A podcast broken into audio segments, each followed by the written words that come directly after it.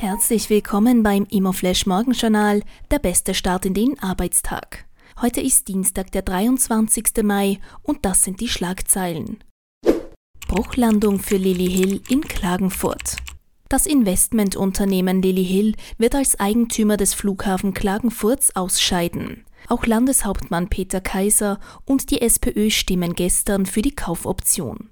Vor zwei Wochen hatte die öffentliche Hand bereits durch eine Kapitalerhöhung um 3,7 Millionen Euro wieder die Mehrheit am Flughafen mit 58,2 Prozent übernommen. Jetzt wird der Airport nun komplett von Land Kärnten und der Stadt Klagenfurt zurück übernommen.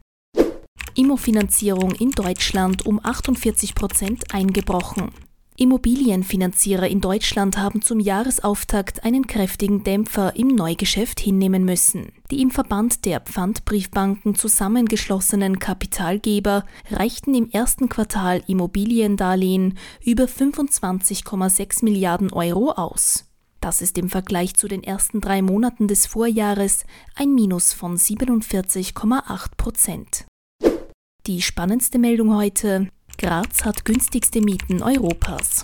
Die Grazerinnen und Grazer können sich europaweit die größten Mietwohnungen leisten. Mit 25 Prozent des Nettoeinkommens kann ein durchschnittlicher Grazer Haushalt eine 136 Quadratmeter große Wohnung mieten. Im polnischen Breslau kommt der Durchschnittshaushalt nur 44,5 Quadratmeter. Das hat die Immobilienberatung Cartella aus dem Vergleich von Einkommen mit Durchschnittsmieten errechnet.